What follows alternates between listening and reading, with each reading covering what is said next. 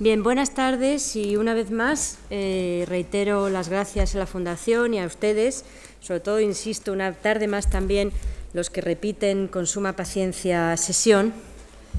Voy a empezar, voy a empezar con una imagen que desde luego al menos en la obra que tiene al fondo em, es muy conocida de todos nosotros, me imagino, espero.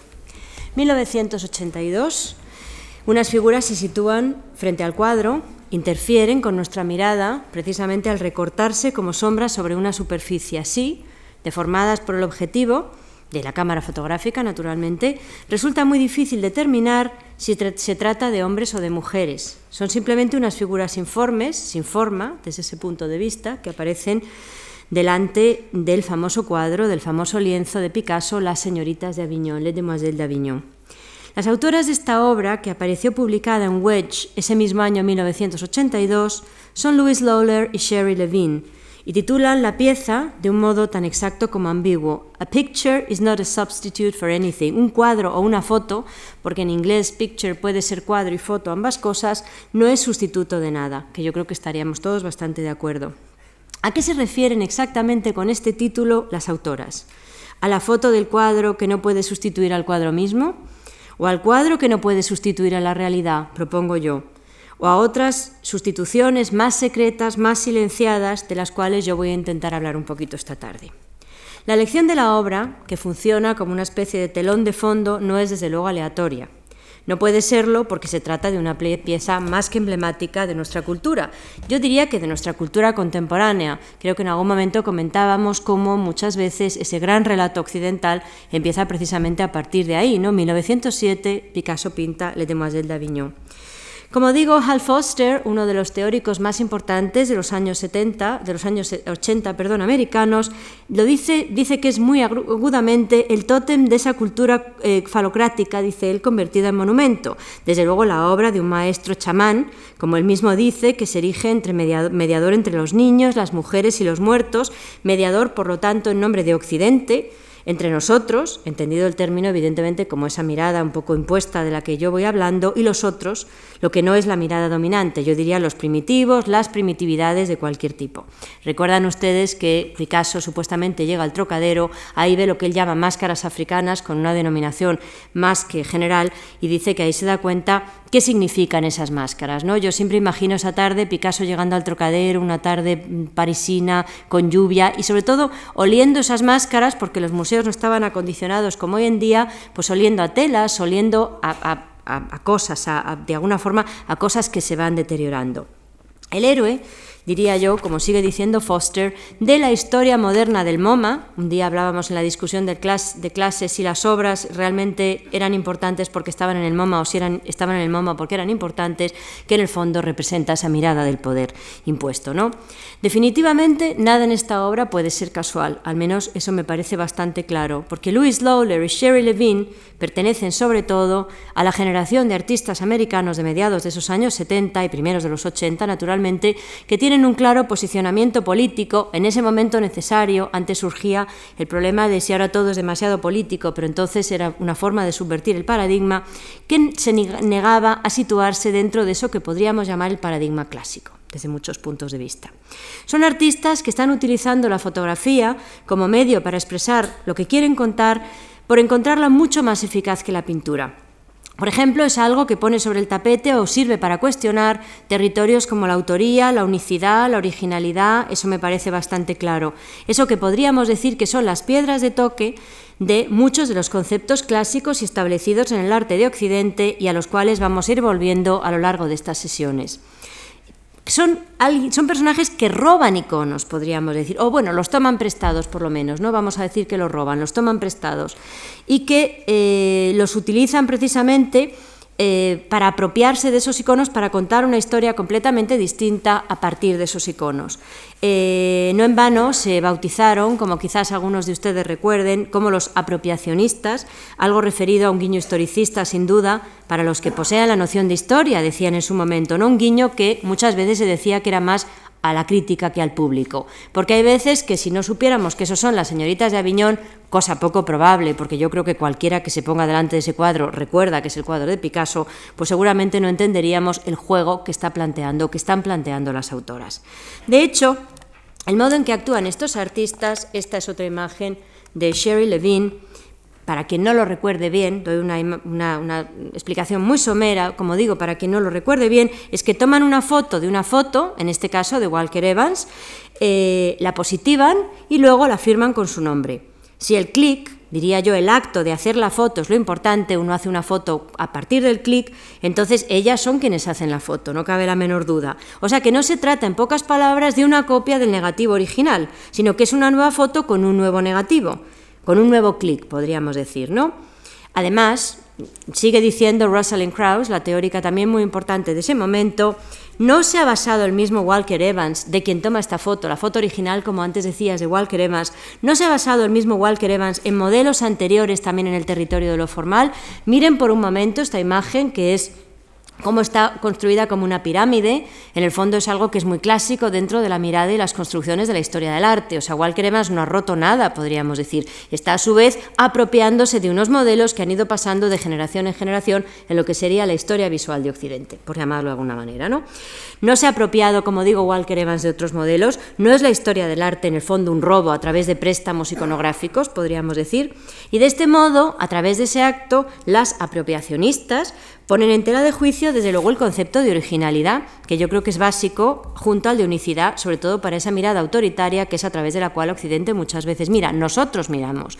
Porque al tratarse de un nuevo negativo, desde luego hay que, que hablar de una obra original, no me cabe la menor duda. Y desde luego, a través de su acción, seguramente revisaban otros modelos anteriores que habían conformado de forma indirecta nuestro modo de ver. ¿no? En este caso concreto, pues antes citaba que se mm, inserta claramente dentro de lo que sería toda la historia del arte por llamarlo de alguna forma. Desde luego, esas imágenes ambiguas frente al cuadro más popular de Picasso, Picasso mismo, diríamos casi, si decimos ¿qué es, ¿quién es Picasso? ¿Qué es Picasso? El Guernica por una parte, las señoritas de Aviñón por la otra. Esas obras son Picasso mismo, ¿no? Desde luego, como digo, eh, nada eh, en estas imágenes tan ambiguas puede ser aleatorio. La lección no es aleatoria. Es posible que ese guiño historicista al cual yo estoy aludiendo sea aquí un guiño a la historia con mayúscula, a esa historia que representa el cuadro de Picasso, que ahora ya sí vamos a ver al original, por si alguien de repente tiene ganas de verlo esta tarde. Esa historia que representa la historia, desde luego, eh, el inicio de la contemporaneidad de nuestros modos modernos de ver. De hecho, ese gran relato occidental, el último día yo hablaba de las memorias particulares frente a ese gran relato, del cual hemos hablado, para ese gran relato, como digo, lo moderno, por lo que valga el término, empieza ese año de 1907, cuando el chico más malo de la historia del arte, al menos de la aceptada, se empeña en describir, también como el más apasionado, esa historia, como digo, el chico más malo tira una piedra a la ventana albertiana y ya ven ustedes qué catástrofe, cómo la resquebraja, y cómo hace una obra muy fea dentro del canon, por cierto, al menos fea en ese momento, ¿no? Sus amigos decían que era peor, que beber gasolina y decían que la tenía siempre inacabada, vuelta a la pared porque era tan fea que ni él mismo podía mirarla. Y allí comenzaba, porque Picasso, aspirante a chamán en la visita al trocadero que yo antes les explicaba, que imaginaba que era un día de lluvia y por eso olía también esas máscaras con trozos de tela, con trozos de pajitas, con trozos de materia orgánica que se va destruyendo, había rescatado el arte de los otros, de los diferentes y no occidentales. El arte negro, con lo que valga el término que es como decir arte blanco, o sea, es decir absolutamente nada, pero en fin, utilicemos los términos contemporáneos en una primera interpretación y el arte ibérico en otra segunda interpretación, aparte de, a partir, mejor dicho, de la amiga Gertrude Stein, que en un texto que si no lo han leído yo les recomiendo, lo han traducido hace poco al castellano, su texto de Picasso, habla de Picasso como un oriental y dice que España entera es un país cubista, hablando, por cierto, de estereotipos culturales, ¿no? Pero bueno, en todo caso, siempre primitivo. Las culturas ibéricas, que también tiene que ver con todo lo que se iban llevando del Louvre, y esto permítame que haga este pequeño excurso.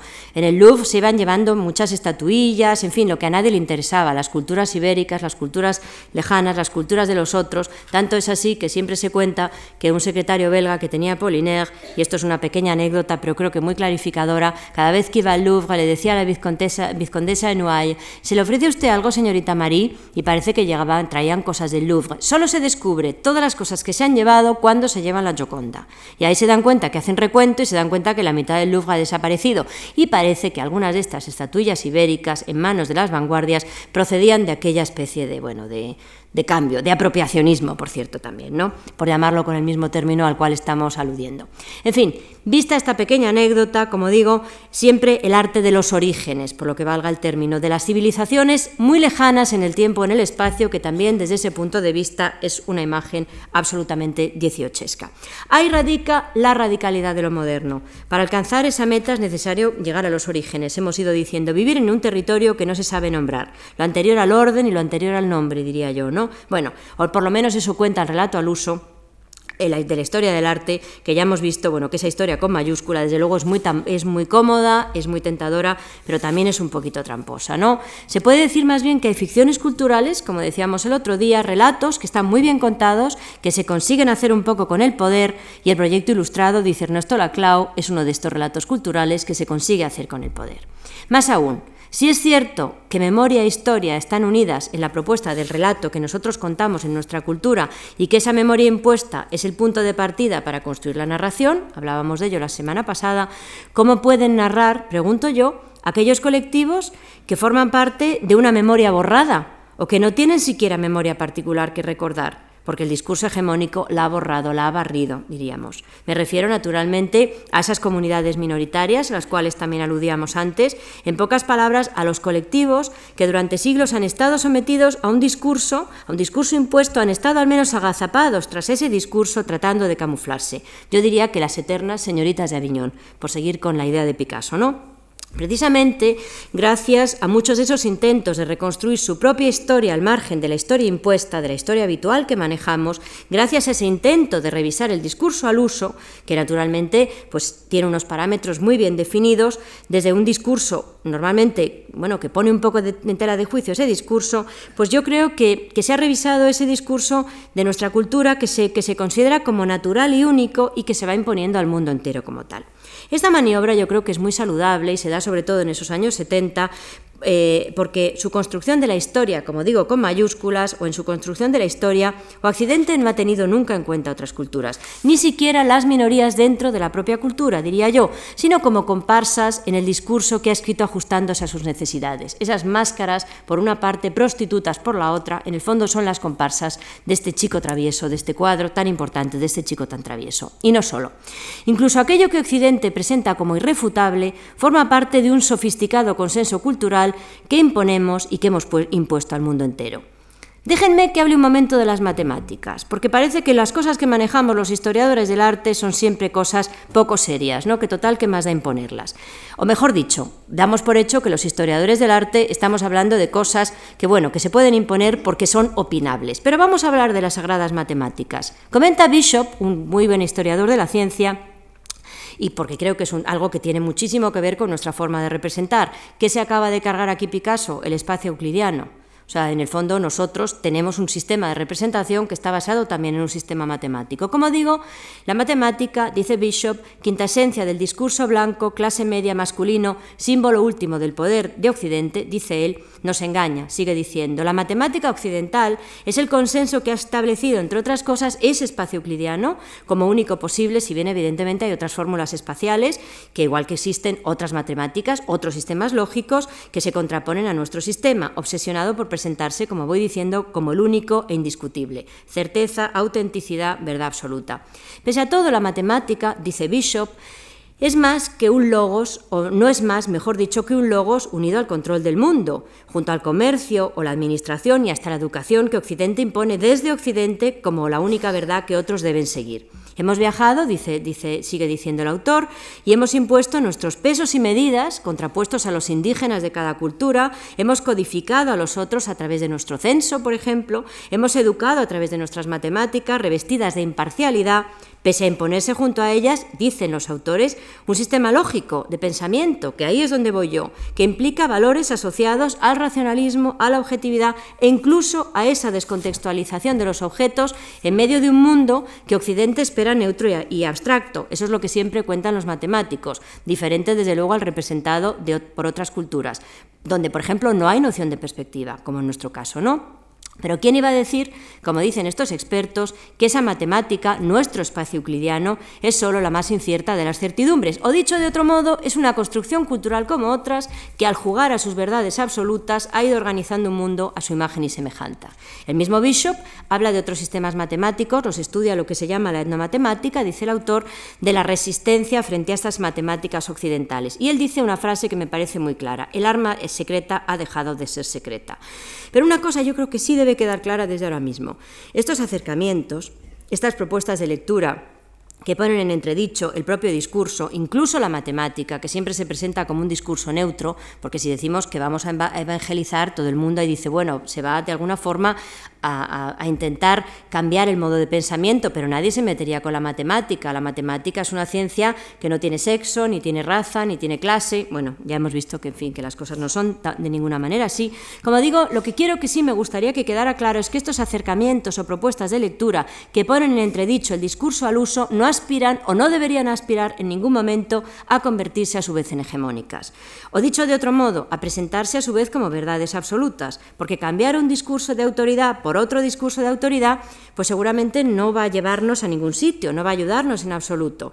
Y si el truco, yo planteo y propongo, consistiera simplemente en vulnerabilizar el discurso y vulnerabilizar la imagen, aunque sea como propuesta de arranque para, para ponerse a pensar. O dicho de otro modo, ¿y si se tratara sencillamente de plantear esos proyectos autobiográficos en tanto algo que finalmente tampoco, tampoco, tampoco quiere plantearse como una verdad universal, aunque las cosas sean un poquito más complicadas, que aspiran solo a construir o a rescatar una trama histórica que está negada por ese discurso de autoridad al cual yo estoy aludiendo? Vamos a empezar, por lo tanto, donde comienza este replanteamiento, por esas propuestas de mujeres que en un momento determinado plantean ese, discurso de status quo, ese discurso al uso, lo que no es la matemática, pero que se presenta también bajo los auspicios de un discurso irrefutable. Vamos a empezar por lo que pueden ser preguntas fundamentales. Por ejemplo, el cambio de paradigma que se origina ahí y pasa desde luego a los demás, a los demás colectivos. Y aquí nos encontramos con Linda Nochlin, antes citaba la historiadora del arte americana, que se hacía la pregunta llena de ironía respecto al genio, Picasso, específicamente en el artículo ¿Por qué no ha habido grandes mujeres pintoras?, al cual ya antes aludía. La pregunta respecto a Picasso es así de sencilla. ¿Qué pasaría si Picasso hubiera nacido chica? ¿Hubiera dedicado el señor Ruiz tanta atención o estimulado de igual modo la ambición de los logros en el pequeño Pablito? Ya ven ustedes que es una pregunta muy lícita y que no tiene tampoco mayor problema. Hasta aquí la cita de Linda Nochlin. Esta pregunta se inscribía en otra pregunta más general y una de las más incómodas de las muchas preguntas incómodas a las que ha tenido que enfrentarse la historia del arte en las últimas décadas. Ella antes decía, ¿por qué no ha habido grandes mujeres pintoras? Sin duda se trataba de una pregunta pertinente, como suelen serlo casi siempre las preguntas incómodas, y era pertinente sobre todo porque era muy obvia. Sin embargo, anterior a esa pregunta se formulaba seguramente otra más necesaria si cabe. ¿Ha habido grandes mujeres artistas y de existir porque han sido silenciadas en las universidades, en los museos, etcétera? ¿Qué pasaba con la historia del arte que se enseñaba en colegios y universidades, que se mostraba en museos y galerías? ¿Por qué no había mujeres presentes en esa historia si había mujeres al fin, no? Quién las había excluido y fundamentalmente por qué habían sido borradas de la, rutina de una disciplina como la nuestra, más aún. ¿No habían existido acaso esas mujeres o no habían tenido entidad suficientes para ser incluidas en los manuales y sobre todo en la historia que contamos habitualmente en clase? ¿no? Como parece evidente, se trata de preguntas esencialmente políticas en esos primeros años 70, hace ya 30 años, porque las formulaban personajes, personas, insertos en ese momento que se planteaba la revisión de la historia y la reescritura de la historia. Y ponía sobre el tapete algo que también es muy importante, lo, lo esencial de cuestiones como la clase a la hora de analizar la producción y consumo del hecho artístico. Sigo hablando de los 70, porque si vamos a ver, tampoco ha habido grandes pintores aristócratas a lo largo de la historia. No ha habido muchos aristócratas que se hayan dedicado profesionalmente y no amateurmente a la pintura. Vuelve otra vez nuestra amiga Artemisia Gentileschi en otra representación, la hija de Horacio. Ahora, afortunadamente, siempre cuando se habla de Horacio se dice el padre de Artemisia. ¿no? Han cambiado un poco los términos desde que Artemisia se ha constituido como la pintora interesantísima que yo creo que es. ¿no? En este caso, Susana y los viejos, otro clásico tema iconográfico, solo que también hay un cambio de paradigma respecto a lo que es la propia puesta en escena de la mayor parte de las representaciones de Susana y los viejos. Y lo ven por un momento, primero ese cuerpo de mujer que no es un cuerpo idílico, tiene, con perdón de la expresión, eh, unos pocos michelines, o sea, es un cuerpo real, de una mujer tangible, real, no un cuerpo de alguna forma como esas Venus. Y luego, por otra parte, esos viejos que casi hablan de las maldicencias, desde luego no es una imagen de deseo, como muchas de las puestas en escena de Susana y los viejos, sino que parece que es una imagen más, más realista, utilizando el término con unas pinzas muchísimo cuidado. Como digo, algunas mujeres o las mujeres habían sido excluidas de la historia del arte y de eso no cabía la menor duda en los años 70, aunque ahora afortunadamente nos parezca casi mentira o, o casi inaudito, casi, casi, mm, quiero enfatizar la palabra casi, ¿no? Y esa exclusión se debía seguramente a algo mucho más perverso que un olvido o un simple prejuicio. Se debía, comentaba la, la teórica Vogel, a, y cito, que se asume que existe una sola norma humana, una norma universal ahistórica y sin sexo, sin clase o sin raza, si bien es de hecho claramente masculina, clase media y blanca, decía Vogel, la teórica Vogel, en los años 70 eh, en los Estados Unidos.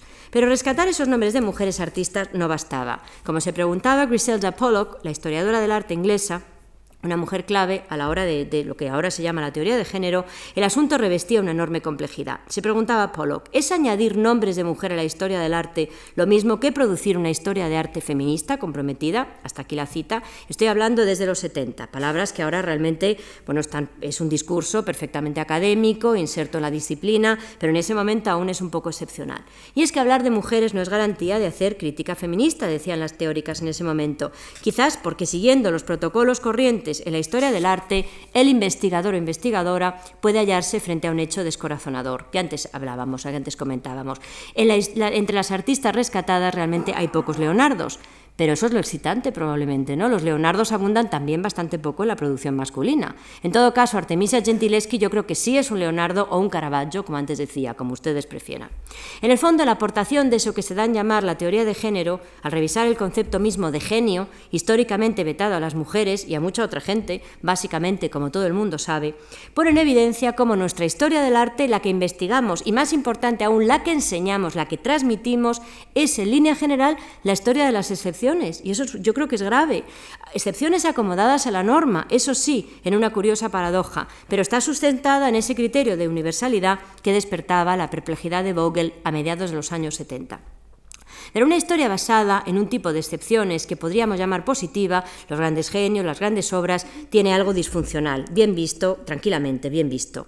Es necesario tomar desde ese momento, dicen, eh, o, notar cómo las preguntas planteadas desde esos estudios pueden y deben ser extrapoladas a otras culturas. Y también rescatar obras borradas. Yo en un momento veía esta obra tan escabrosa de Courbet, El nacimiento del mundo, que tiene mucho de anticanónico para su época, yo diría que incluso para ahora, ¿no? Precisamente la saca a la luz Linda Nochlin en una, en una exposición de Courbet que se llama Courbet reconsiderado. O sea que ahí nos damos realmente cuenta que es el cambio de paradigma, la voy a quitar porque es tan escandalosa que realmente escandaliza incluso ahora, no solamente a los contemporáneos de Courbet, menos mal que era pequeñita, que si llega a ser tamaño de pantalla realmente qué agobio. Bueno, en todo caso, como digo que ese rescate de esas obras anticanónicas en su momento lo hace una mujer que está revisándolo el canon, desde cualquier punto de vista. Y es interesante porque se rescatan obras que no tienen por qué ser mujeres, sino las obras que el canon de la historia del arte ha ido borrando, ha ido excluyendo. Courbet Reconsidered, que además es curioso que lo hace en el Museo de Brooklyn.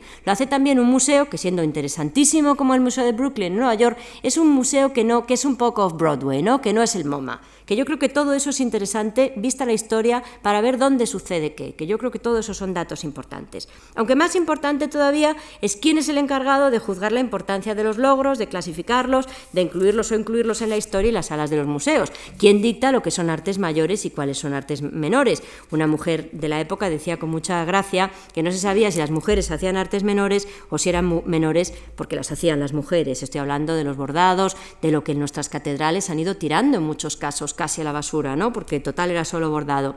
No seguramente cambia los gustos y con ellos se excluyen o se incluyen Incluso los genios. El Greco no ha estado siempre en las salas de los museos y Murillo tampoco. Los cuadros suben y bajen muchas veces de los almacenes, ¿no? ¿Sobre qué criterios científicos, y no me gusta mucho usar este término después de lo que he dicho sobre la matemática, se sustenta la idea de genio? ¿No es sobre todo la historia del arte tradicional, como el resto de las historias, una construcción edificada sobre valores relativos que van cambiando con el paso de los años y que sin embargo se empeñan en presentarse como verdades absolutas? Se preguntan en este momento.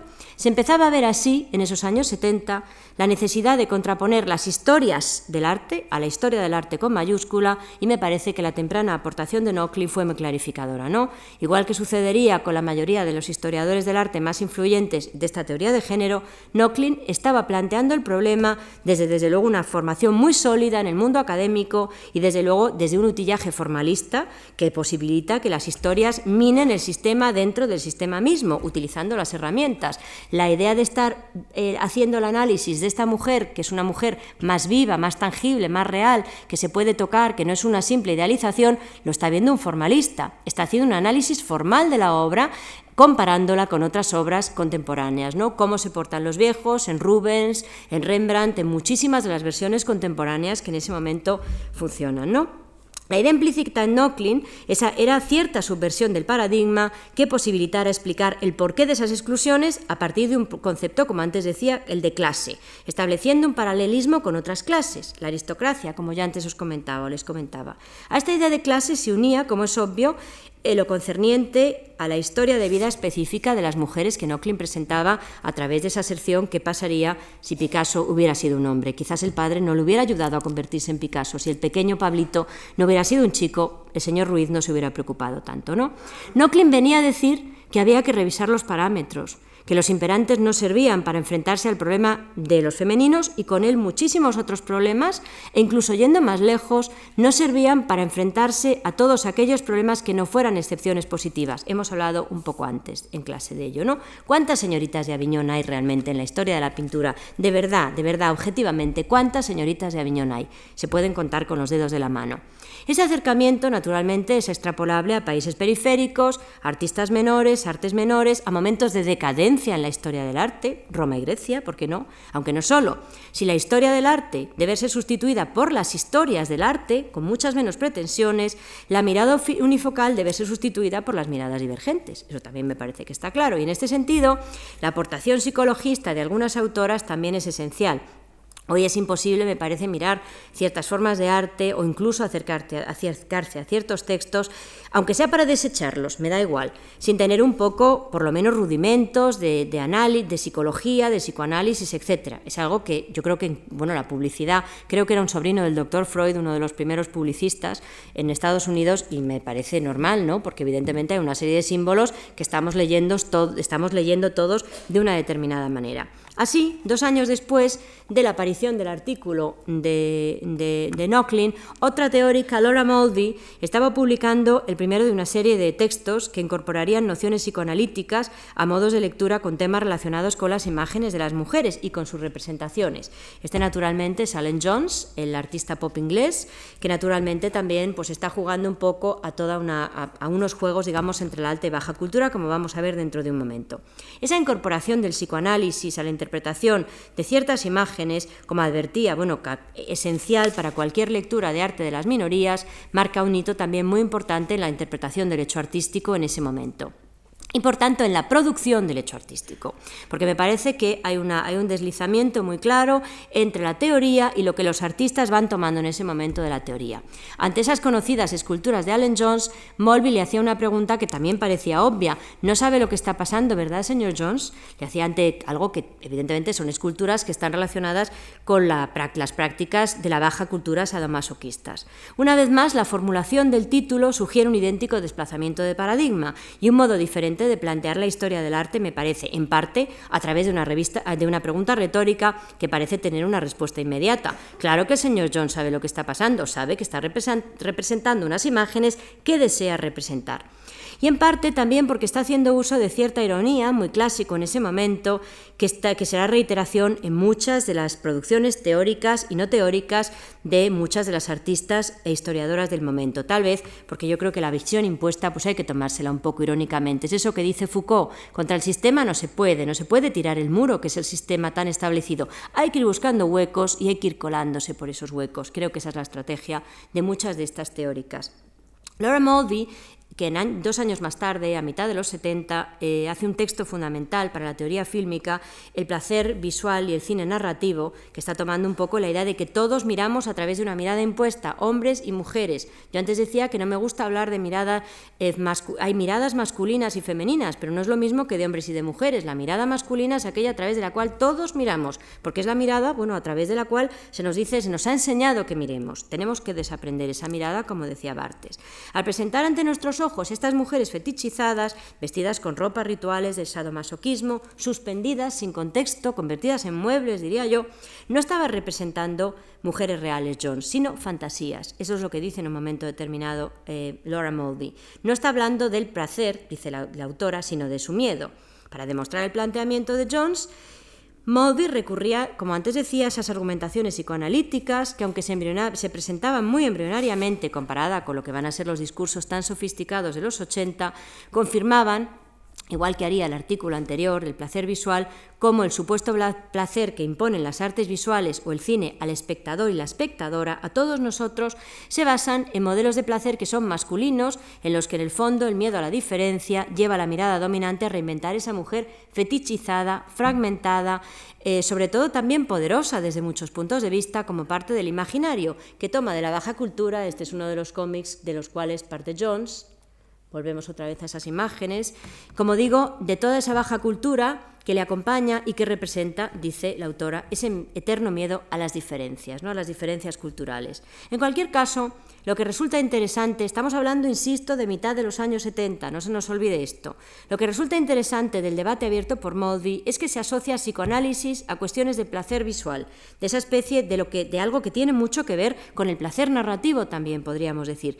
Implicaciones seguramente con la mirada, con el modo en que colectivamente vemos, insisto, como colectivo, y valga la redundancia, Dicho de otro modo, estaba mostrando las posibilidades de esa mirada psicologista aplicada a los estudios de género y a partir de ahí se podía llevar al resto. Lecturas freudianas, lacanianas, etcétera, que pueden ser hoy muy importantes porque plantean también la subjetividad. Somos quienes miramos probablemente. Y de este modo, muy pronto empiezan a aparecer artistas que también intentan poner en práctica ese cambio de mirada. Esto es lo que me parece más fascinante de ese momento. Un rompimiento de una mirada unifocal y jerarquizada que además se iba revisando en teóricos como Foucault, al cual yo citaba hace un momento, teóricos como Barthes, teóricos como Derrida, eh, recientemente fallecido, en fin, teóricos que estaban revisando lo que era la argumentación clásica del discurso occidental. Empiezan a aparecer cada vez con más frecuencia ciertas posiciones que cuestionan, en un estilo muy propio de esos últimos 60 y primeros 70, la mirada unifocal y única, la que quieren sustituir por otras miradas que hablen desde ojos distintos y de temas distintos. Lo esencial de este proceso es que se trata de artistas que conocen bien la teoría y que esto no se nos olvide nunca, pero lo mismo seguramente sucede con los artistas masculinos de esos años 70. Van a ser apareciendo artistas que de manera premeditada incorporan a sus planteamientos asuntos excluidos de los grandes problemas de la historia del arte. Asuntos relacionados con funciones biológicas femeninas, por ejemplo. Bueno, esta es la propuesta de Judy Chicago, eh, George Sand, así se llama, 1973, y lo que hace es algo muy peculiar. Porque si veis por un momento es una forma abstracta, o sea que realmente, bueno, es lo que, lo que en ese momento puede ser lo canónico, es una pintura naturalmente, y luego tiene una historia que va contando de alguna forma alrededor del cuadro, que hace algo que es inhabitual dentro de lo que sería la pintura canónica. O sea, la pintura canónica que no es autosuficiente, sino que está jugando un juego de lo conceptualizante. ¿Os acordáis de lo que comentábamos con uno y tres martillos de Joseph Kosuth, que en un momento determinado la representación, la, propia, mm, eh, el propio objeto y su definición estaban ahí sin jerarquías? Bueno, pues es ese juego, digamos, en el que tanto lo que serían las definiciones y la pintura se mezclan de alguna manera, ¿no? una artista que fue muy importante en su momento, naturalmente, fue Mary Kelly, eh, que aborda en el Postpartum Document de 1976 el propio tema de la maternidad, no presentándolo como algo idílico, esas mujeres de las que hablábamos hace un momento, sino aparte que comentando un poco a través de una obra perfectamente conceptual, o sea, lo que son básicamente son diagramas, etcétera, otra vez una operación muy clásica de Joseph Kosuth de uno y tres martillos, ya no es la idea de lo idílico, sino aparte las relaciones conflictivas entre la madre, el hijo, etcétera, eh, y sobre todo convertido no en una imagen idílica, sino en la propia definición. Esto es realmente un cambio inaudito en el rescate de la maternidad como algo mucho más problematizado de lo que en realidad la historia occidental siempre trata de eh, representar. Y naturalmente, ¿cómo no se iba a recuperar la aguja? Si la aguja ha sido lo que, casi lo que se le ha dejado históricamente a las mujeres, las artes menores, decía yo antes de broma, bordados, patchwork, etc., Holly Pope, 1978, obras asociadas a la aguja, como digo, con ese territorio consensuadamente femenino. Un modo en el cual trabajaban estas artistas en los 80 eran utilizando obras, desde luego, que revisaran el marco tradicional, instalaciones, performances, etc. Y dado que el cuerpo femenino es uno de los puntos de mira para la mirada impuesta, la cantidad de representaciones de mujeres a lo largo de la historia del arte me parece que lo pueden probar desde muchos puntos de vista, este cuerpo se convertía en el lugar de experimentación. Pero sobre todo, aquí tenemos esta obra de Misterios de la Sangre, Mary Beth Edelson, 1973, en que se animaba a las mujeres que fueran contando experiencias personales y las dejaran en esas fichas. Es una idea de, de, obra participativa, que también es muy clásica de ese momento y también es muy clásica de colectivos que estén intentando mirar o, subvertir, digamos, esa típica puesta en escena occidental, que es una posición súper higiénica, el espectador siempre mirando, nunca participando. Tiene que ver con ese, con ese espacio del espectador que muchas de las obras del momento subvertían. Las artistas de los 70, después de ese primer periodo de reflexión sobre el biologismo, desde luego deciden subvertir el cuerpo, su cuerpo y a través de él toda la tradición que lo acompaña. Antes veíamos a Laurie Anderson disfrazándose y ahora he traído aquí eh, algunas de las imágenes de Eleanor Antin, que se enfrenta al género como mascarada, el término que, antes eh, eh, discutíamos, la idea de que en el fondo siempre vamos disfrazados, cuando actuamos como mujeres, cuando actuamos como hombres, siempre vamos disfrazados. Como digo, Eleanor Antin revisaba esta idea de género a través de una serie de performances, ¿no? Adopta varios disfraces, en este caso el desdichado, que es un rey negro, que me parece que es casi la idea de cómo hay un rey negro, ¿no? La idea del máximo poder, un rey pero negro, que de alguna forma lo sitúa en un territorio del borde, podríamos llamarlo de alguna manera, ¿no? Está rompiendo el clásico esquema de ese poder que es, que es, blanco, que es clase media, está jugando también a la aristocracia, al rey. O sea, en el fondo está subvirtiendo a aquellos que nunca han sido motivo o representación del arte. Pero lo que es más interesante de esta performance es que Eleonor Antin eh, casi crea unos heterónimos pesoayanos, ¿no? Porque en un momento determinado no es que se disfrace para la performance, sino que se pasa semanas vestida así actuando como el desdichado o como Eleonora Antinova, que era una bailarina del ballet ruso, que en un momento que había bailado con los ballets, con los ballets de, de, de Diaghilev, con los ballets, pero ballets rusos, una bailarina negra. O sea que la idea es que inventa unas historias y hay unos personajes perfectamente conformados, que no simplemente se disfraza para la performance. Ella misma cuenta como en una de sus, de sus disfraces, de Eleonora Antinova, que pasó pues semanas en Nueva York, va a una galería y está trabajando en la galería para poner en práctica sus performances y un niño negro la mira muy asombrado. Y entonces ella se pregunta si realmente ha reconocido que no es negra, que va disfrazada de negra, o si el niño dice que hace una negra en, un, en una posición de poder, que hace una negra como un artista. Discursos, como digo, de los años 70. Un poco como Pessoa, ¿no? Este tipo de propuestas de disfraz que veíamos eh, llevados a la, era electrónica en Laurie Anderson hace un momento son desde luego estas propuestas de los 80 que van a ir perfeccionando, eh, o que van a ir perfeccionando, mejor dicho, los 80, propuestas de los 70 eh, que perfeccionan los 80, ¿no? Donde se adoptan estas personalidades que invaden la vida privada, la que está fuera del arte. Esta es Linda Benglis, creo portada de Art News, no necesita explicaciones. Y esta otra es Eva Hesse, que es una de las artistas que en el fondo está rompiendo muchas de las ideas, ¿no? Es ese marco del cual sale una especie de, hilo metálico, es un marco vacío, ese Eva Hesse, que en el fondo está planteando en 1964 como no puede ser tantas cosas. Mujer, eh, pintora, artista, madre, todo lo que muchas veces se exige a las mujeres. Pero poco a poco las artistas optan porque sí, porque quieren la posibilidad de serlo todo. Esta es Eleonor Antin. En este caso, eh, Adrian Piper em, dice, represento todo lo que tú más odias y temes, dice en un momento dado. ¿no? En el fondo saben que se puede ser todo porque serlo, ser algo para siempre, pues es completamente imposible. ¿no?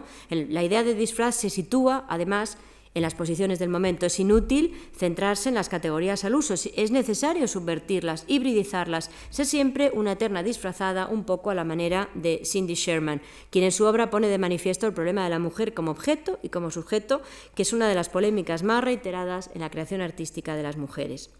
Aquí he traído una serie de stills, así se llama, foto fija, desde el año 79 hasta el año 90. 78, voy a poner las seguidas, 79, 80, 81, Esta, es, esta yo creo que es el cambio, digamos, radical. Ya no quiere mm, vender su imagen disfrazada y en un momento determinado hace los restos de esta fiesta, ¿no? Esta fiesta bastante asquerosa, con perdón, que en el fondo, bueno, pues ya no, quieres, ya no quiere hacer obras bonitas, dice Sherman. Y a partir de aquí empieza a hacer obras menos bonitas, que son remakes de cuadros clásicos habéis visto en muchos casos. ¿no? El artista fragmenta las imágenes además utilizando un lenguaje que es muy cercano a los medios, con los engaños y los trucos de los medios, aunque partiendo de una imagen mediática acaba por denunciar a los medios tácitamente, como el falso espejo que promociona todo tipo de em, identificaciones alienantes. Aquí encontramos esta imagen que parece Twin Peaks totalmente, ¿no? Ahí donde está, aquí está, ¿no? Que bueno, que creo que la imaginación se, se, desborda, es una imagen muy fílmica, muy Twin Peaks, diría yo, antes estaba diciendo, ¿no? Autoobjetualizada, se viste de guapa, de fea, de hombre, de muerta, como en este caso, y consigue ser al tiempo el objeto de sus propios oscuros deseos y el sujeto que los goza. En esta otra imagen curiosa también fílmica, una es Cindy Sherman y otra es Richard Prince. Aquí han jugado a un juego que también va a ser muy típico de la época, en el fondo si uno se viste más o menos igual, pues acaba por tener un aspecto bastante semejante. Se hace autorretratos y con frecuencia es ella quien dispara la cámara, eh, suele ser ella quien dispara la cámara. Y al final se queja, por eso decía que esta fiesta de alguna forma plantea un cambio, se queja de que, de que en el fondo al llevarse a casa la obra, pues acaba uno llevando también al artista. Esa es el máxima, la máxima queja que ella dice. ¿no?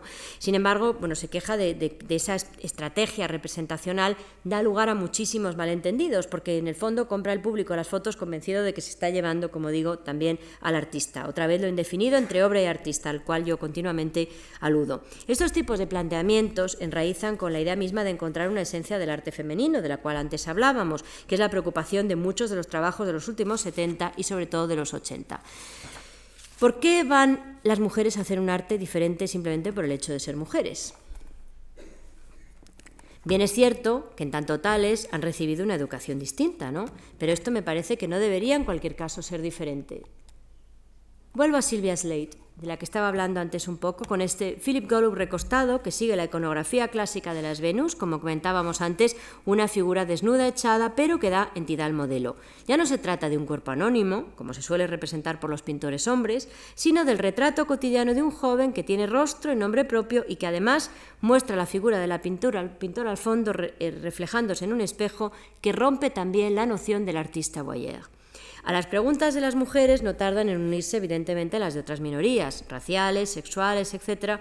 Tratan de construir un propio discurso o un discurso propio, mejor dicho, no como patología, sino como alternativa, y siguiendo un camino semejante al de muchas de estas artistas de los años 70, buscan sus raíces en la propia historia borrada y reconstruida. Yo he traído aquí una, una obra de una artista lesbiana, Molnar, que coge imágenes de los medios, imágenes donde realmente puede molestar, y ahí aparece ella cada vez eh, al fondo, en imágenes de la publicidad, abrazada a su novia, pero es una imagen que desde luego tampoco es una imagen sexual o es una imagen explícita, simplemente son unas amigas que de alguna forma no solamente está revisando lo que podrían ser los lugares, series televisivas, lugares de la publicidad de, de la sociedad americana, sino sobre todo, bueno, está revisando la propia representación que muchas veces se hacen de determinadas minorías dentro de lo que sería la historia del arte. Esta es muy graciosa, de Nikon. Nos, encontramos a las amigas donde menos nos, interesaría encontrarnos, en unas fotos de las vacaciones, y dice, si esto es lo que puedes hacer como un principiante con una Nikon eh, FG, imagina lo que puedes hacer con un tipo de práctica. Antes advertía que muchos de estos discursos no quieren juzgar, sino que prefieren revisar, negociar, trabajar siempre sobre gerundios. Y en ese deseo de búsqueda del gerundio, o como diría el psicoanálisis, la negociación de significados, podemos centrar en 1990 eh, un libro de la también crítica americana que fue muy importante en ese momento, Lucy Lippard. Aquí he traído yo otra de sus obras que se llama em, las, Cambiándose de ropa. No sé si se ve bien, pero hay la imagen de esta mujer aparece conformada por muchas de otras imágenes de mujeres que ha ido arrancando en las revistas. Como cada uno de nosotros, en el fondo, somos todos los que tradicionalmente se nos han ido imponiendo. El libro que publica eh, la activista y teórica del arte Lucy Lippard en el año 90 o en los años 90 se llama Mixed Blessings New Art in Multicultural America, o sea, bendiciones mezcladas, o mejor dicho, lo, lo bueno de las mezclas, podríamos casi traducirlo en castellano. Y ahí recoge el trabajo que llevan a cabo muchos artistas americanos o trabajando en los Estados Unidos y que tienen sus raíces en otras culturas. El libro es el producto de siete años, cuenta la autora, de trabajo, aunque sería más preciso hablar de siete años de debate a juzgar por el fascinante prólogo, donde la autora narraba, al estilo de la nueva antropología, todas y cada una de las dudas que había tenido que ir planteándose durante esos años de confrontación consigo misma, con su forma de mirar y de nombrar, como nos pasa a todos.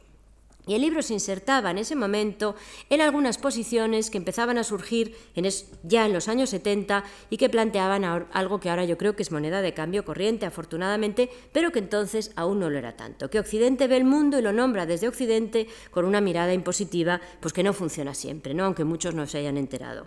Las voces procedentes de esos otros lugares que no eran Occidente se dejaban oír y hablaban a su vez de Occidente. Pero bueno, ya vamos a regresar también a estas cosas cuando hablemos un poco algo que ya tiene un nombre y también ha sido revisado, la teoría postcolonial, aquello que revisa el discurso de Occidente.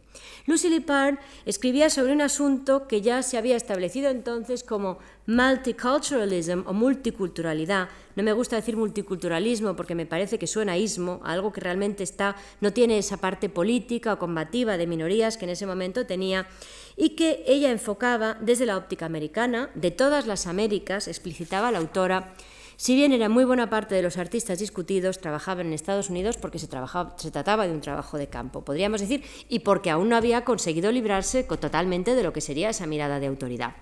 No debería en absoluto sorprender, además, si se tiene en cuenta la misma génesis del fenómeno que desde mediados de los años 70 se había empezado a desarrollar en ese mundo anglosajón y dentro de la categoría de lo que podríamos llamar el arte político, que estuvo, bueno, que fue uno de los, de los artes más importantes, usando una terminología muy deteriorada y contaminada, dentro de esa década de los años 70. De este modo, junto a las primeras muestras de ese arte feminista, o como le queramos llamar, que hemos estado viendo, por citar uno de los planteamientos que tiene más influencia en décadas posteriores, muchos artistas se aventuraban a tratar temas que tenían como punto de mira países o problemas fuera de la cultura occidental, utilizando el arte desde luego como una poderosísima arma arrojadiza.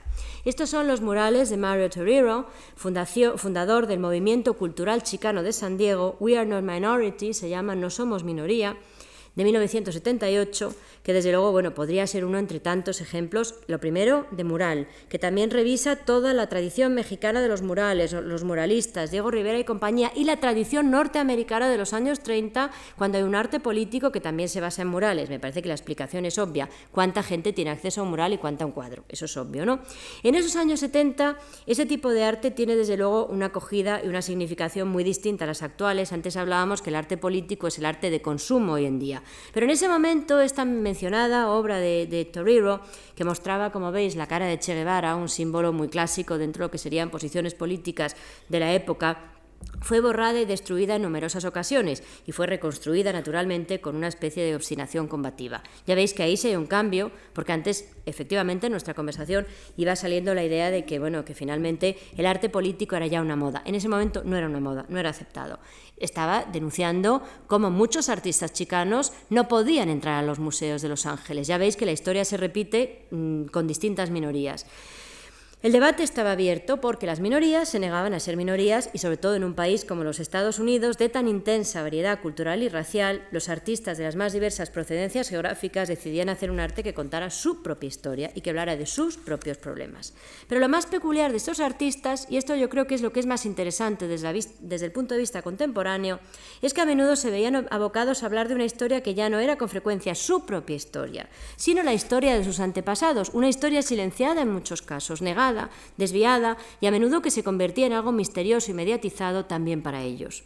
Estos representantes de la más pura cultura mestizada, y creo que el ejemplo de los chicanos, incluso hoy en día, es un ejemplo muy claro para esto que estoy contando, como digo, nacidos en muchos casos en Estados Unidos y con frecuencia hijos o nietos de americanos, debían recuperar maneras de representación, iconos que a veces no formaban parte de sus, de eh, vivencias más recientes. He traído aquí Tijuana Niágara, una obra de Guillermo Gómez Peña, el, que llamaban el, brujo de la frontera, una obra de 1988, recuperar el pasado de los ancestros como acto de autoafirmación. En eso estaríamos de acuerdo. Pero ¿cómo recuperar ese pasado sin borrar el presente, su presente? Entonces se crean estas obras hibridizadas en las cuales hay unas chapas de Jimi Hendrix, etcétera, al mismo tiempo que unos, que unos altares rituales. En el fondo son obras híbridas que hablan de lo negado, etcétera. Un producto distinto, seguramente al que se hubiera esperado. Eh, en este caso, Shimomura una obra de 1985 en el cual evidentemente está Mickey Mouse, la Coca-Cola, antiguas imágenes del kabuki, vestigios de unos aviones que están pasando por lo que parece la entrada de una casa japonesa, un bombardero, hablando evidentemente del tratamiento que los japoneses tienen en los Estados Unidos después de la Segunda Guerra Mundial, a pesar evidentemente de ser ya ciudadanos americanos. Esa es la esencia que se quiere defender. Aquí he traído yo esta, esta imagen terrible de Ábalos y Cisco, ¿no? Eh, bienvenido a la mejor plantación turística de América. Esa es la esencia, como digo, que quieren defender, la única válida para defender, dicen ellos, porque, como dice Gina Valdés, la escritora y, poeta chicana y activista, ¿de dónde eres? dice en su poema, soy de aquí y soy de allá, from here and from there, born in LA, del otro lado y de este, esa idea de frontera, de territorio intermedio, lugar donde uno puede vivir asentado sobre la noción misma de una cultura de impurezas, con lo que el término implica, de aquí y de allá buscadamente otra, políticamente obra, otra se construía el concepto de lo multicultural, un modo de definir una situación específica en un momento específico y que más tarde se iba a extender a muchos otros ámbitos diferentes, también fuera de las Américas, para denominar la convivencia de formas de arte mestizadas y obviamente polucionadas. Se acepta como nombre después de descartar otros muchos nombres. Se podía hablar, decían, de artistas del tercer mundo, pero como había notado la cineasta vietnamita americana Tri Minh Ha, siempre hay un tercer mundo en todo primero y un primero en todo tercero. No se podía utilizar la palabra arte de minorías porque muchos de los grupos llamados minorías eran minorías solo en ciertas áreas geográficas y evidentemente mayoría en otras áreas geográficas. Además, todos sabemos lo implícito de la palabra. Y el término arte étnico también tenía muchas implicaciones ambiguas que acababan por ser un vehículo de exclusión, decían los teóricos en la discusión del momento. De hecho, nunca llamamos arte étnico a la capilla sixtina, aunque podríamos llamarlo arte étnico, porque en el fondo étnico define la idea de un grupo que está unido desde sus orígenes por costumbres religiosas o culturales. Luego la capilla sixtina, con perdón, es arte étnico como yo soy un aborigen de Madrid, yo soy indígena de esta ciudad. Se adopta así, consensuadamente, visto el problema de todos los términos, el nombre multiculturalidad, interculturalidad, transculturalidad, dependiendo de lo que cada uno quiera decir, a pesar de que ya a mediados de los años 80, desde luego, este fenómeno se ha institucionalizado en el mundo académico y es ya parte de una retórica no activista. Eso está claro. Hoy en día es un fenómeno cultural. Así, dentro de la categoría multiculturalidad, se engloban todas las minorías y, más importante aún, las minorías dentro de las minorías. Mujeres de color, este caso es Wims, que hace una broma, a Blancanieves, ¿no? Se mira en el espejo y en lugar de aparecer su imagen, pues aparece el Blancanieves que dice, mirando al espejo, la mujer preguntó, espejito, espejito, ¿quién es la más bella del reino? Y el espejo le dice, mm, Blancanieves, mm, tú tonta negra, bueno, es un poco más fuerte la palabra, pero para quien no sepa inglés yo la traduzco así, que estamos en un foro serio, eh, y no se te olvide, ¿no? La idea de que el espejo sigue siempre devolviéndonos lo que debemos ser. Eso lo va a hacer Mavis Bustamante, la artista chicana que hace una actuación, a lo mejor alguien la ha visto en Cuarta Pared en Madrid, de una actuación espléndida, pone un disco, se viste de Marilyn, como está muy gorda, se pone de repente una serie de, de papeles celos para parecer delgada, y entonces, bueno, pues canta un poco, se convierte en, una americana blanca, que es lo que realmente también le pasa a Wims en, este, en esta broma, ¿no? que gasta en el espejo.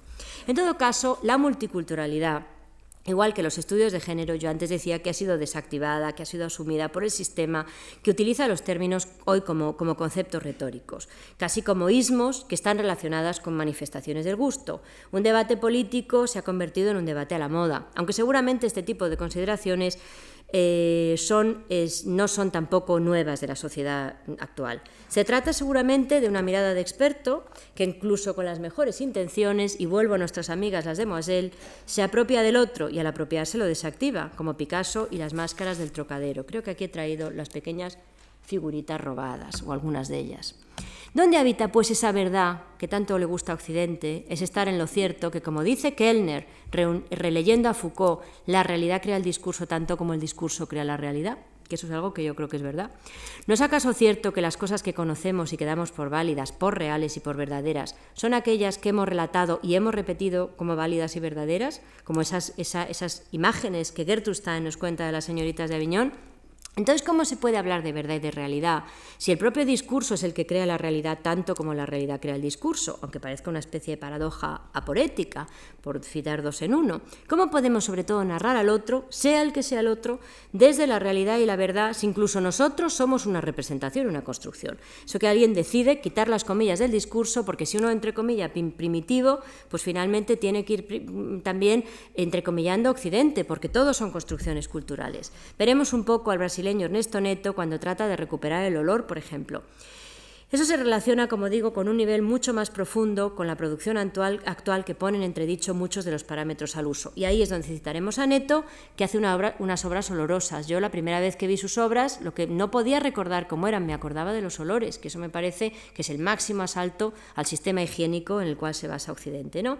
O esculturas para tumbarse en algunos casos, o ese concepto de autoría que se fragiliza tantísimo en Lilla Clark, una artista brasileña de los años 60, hace poco redescubierta.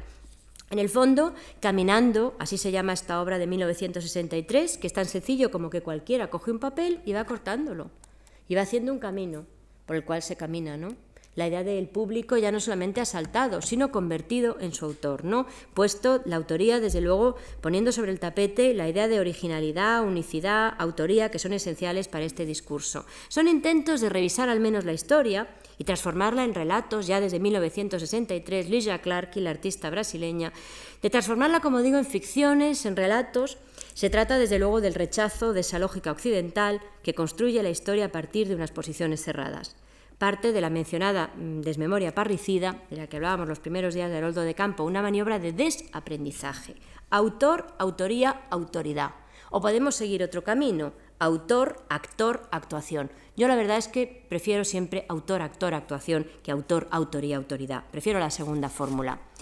Y voy acabando. Quizás uno de los problemas esenciales es también el hecho de que nuestra propia teoría del arte no se fija nunca en esos discursos vulnerables y vulnerabilizados, antiautoritarios, en pocas palabras, que yo creo que al final son los mejores para entender las historias y las cosas.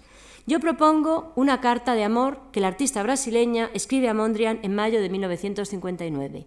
Una carta en la que dice, hoy me siento más sola que ayer. Sentía una enorme necesidad de mirar tu trabajo, viejo brasileño, eh, perdón, solitario, tú también, le escribe desde Brasil. Y Clark luego le cuenta a Mondrian sus problemas, los problemas que tiene con su grupo de neoconcretos brasileños, el miedo al miedo, como dice. A Mondrian, dice ella, que creía en el hombre, que detestaba la naturaleza, a Mondrian muerto, que ya no va a recibir nunca esa carta de amor y que no puede contestarla, aunque, aunque a lo mejor lo deseara, ¿no? Que como digo, no va a siquiera recibir esa carta. Mondrian, hoy te quiero mucho, se despide Lisa Clark en su carta a Mondrian. Creo que ningún documento es tan locuaz para comprender a Mondrian y tampoco para, para entender a Lisa Clark.